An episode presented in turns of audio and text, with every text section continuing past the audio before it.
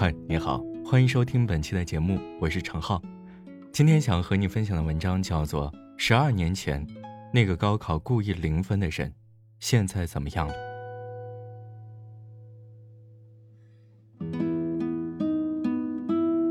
每每看到有关高考的照片，通常都是孩子们狼狈的睡姿，桌子上成堆的复习资料，让人心疼。看得出，这是一群辛苦拼搏的孩子。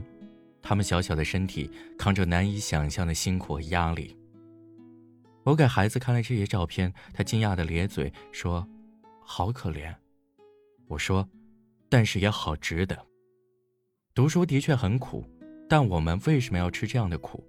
因为值得。”讲一个故事：二零零八年，安徽有位高考生叫徐梦楠，是个很有想法的孩子。那年高考，他故意交白卷考零分。以表达自己对教育制度的不满，最后他顺利落榜。之后的十年，他辗转在各类工厂，干各种没有技术含量的体力活。他想换个好点的工作，但对方对学历都有要求，他只有高中毕业，第一关就过不去。在吃尽了生活的苦后，他终于幡然醒悟，明白了读书才是最好的选择。二零一八年，徐梦楠下定决心再考大学。当时以他的成绩考二本不成问题，但十年之后情况已经今非昔比。他一边打工一边学习，一番艰苦鏖战后，二十九岁的他终于上了安徽的一所专科院校。今年九月才开学，他马上要上大三了。十二年前和他一起高考的同学，有的已经博士毕业，有的已经是单位的中高层，而他，必须用更艰苦的努力。去追回失去的一切。他现在常会接到家长的求助，求他帮忙劝劝自己不想学习的孩子。每次他都会很认真地告诉那些孩子：，知识改变命运，要珍惜机会。这是他用十年的时间换来的惨痛教训。前段时间有个硕士毕业做保姆的新闻很火，刘双，三十二岁，西安外国语大学硕士毕业，懂英语法语。供职过知名公司，也曾外派到非洲几内亚做客户经理。现在，他的职业是保姆。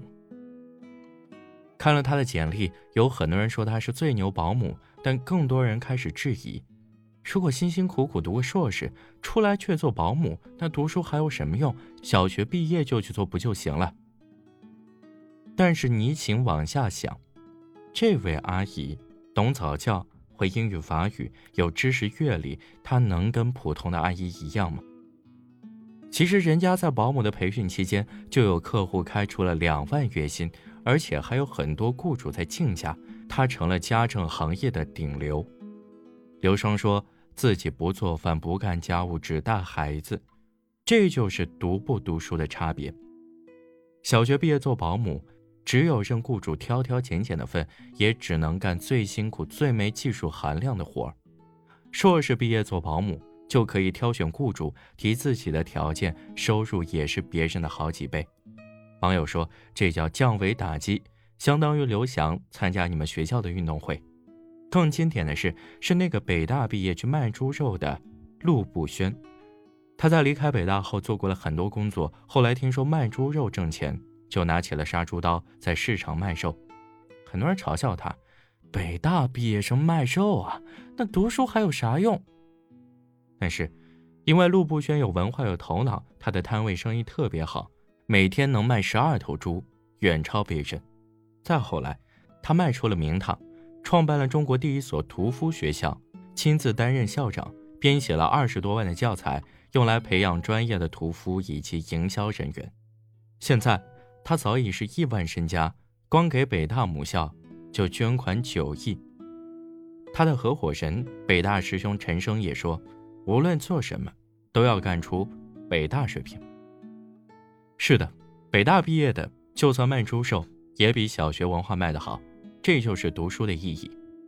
正如一位网友所说，上大学最大的意义，不在于学到了多少知识，而是提高了见识和起点。你的未来发展取决于你在什么层次上思考，以及和什么层次的人共事。上一流的大学其实是提高这个层次的成本最低的途径，也几乎是唯一的途径。说到这里，就要讲一个细思极恐的数据了。最近这些年，高考录取率飞速增长，已经从一九七七年的百分之五上升到了百分之八十。就是说，现在的孩子十个考生里有八个都能上大学。社会变化很快，四十年前读过高中就是高学历了，而现在高中毕业已经基本等于没文化。过去考大学是你从平民脱颖而出变成精英。而现在考大学是保证你能做个普通人，不沦为底层。所以，就算大学越来越不值钱，但现在读大学也比过去更要紧了。因为在遍地都是大学生的情况下，必然有很多高学历的人流入低端行业。如果你不读书，就极大可能要遭遇降维打击，连普通的工作都保不住，只能被挤到最边缘、最辛苦的角落，别人都不愿意干的事。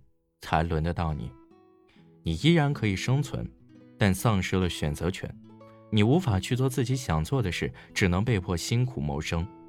你可能很想反抗，却毫无办法，因为一个人如果在知识、见识、格局、人脉上都低于别人，那真的相当于别人开车飞驰，你靠两条腿狂奔，只能甘拜下风。一旦到了这种情况，你再努力也很难翻盘了。因为你和对手已经不在一个维度上，就像一个没读过书的农村阿姨，她再努力，可能也争不过会双语、懂教育的硕士姐姐。这就是努力读书的意义。如果读书的时候没努力，之后可能多少辛苦都补不上人生的落差了。所以，跟往后一生的艰辛相比，读书这十几年的苦，其实也算不了什么。在网络上。有一个给山区上学的孩子捐赠午餐的项目，下面有很多人留言，其中一个小伙子的话尤其让人感动。他发了一张自己在工地搬砖的照片，说：“弟弟妹妹们，哥哥是个从小不好好学习，长大对社会没有贡献，只能来工地搬砖的人。希望你们好好吃饭，长大以后不能像哥哥一样没出息，也顺便帮哥哥看一下哥哥没见过的世界。”太多人都是如此，少时无知，不肯努力，错过了读书的光阴，也失去了向上进阶的大好时机。直到经历了社会的毒打，才知道读书的重要。但是时光一去不复返，只好抱憾终生。人总是在真正失去了之后，才会知道自己失去的究竟是什么。是的，读书的确很苦，但不读书的人生会更苦。你在读书上偷的懒，未必必然要以其他方式，千百倍的偿还。如果，你希望这一生成为最好的自己，见识最好的世界，那么，读书就是必须要走的路。读书可能是我们普通人唯一不看脸、不看爹、不看权、不看钱的翻身机会。每一份辛苦，都可能得到十倍、百倍的回报。付出再多。也值得。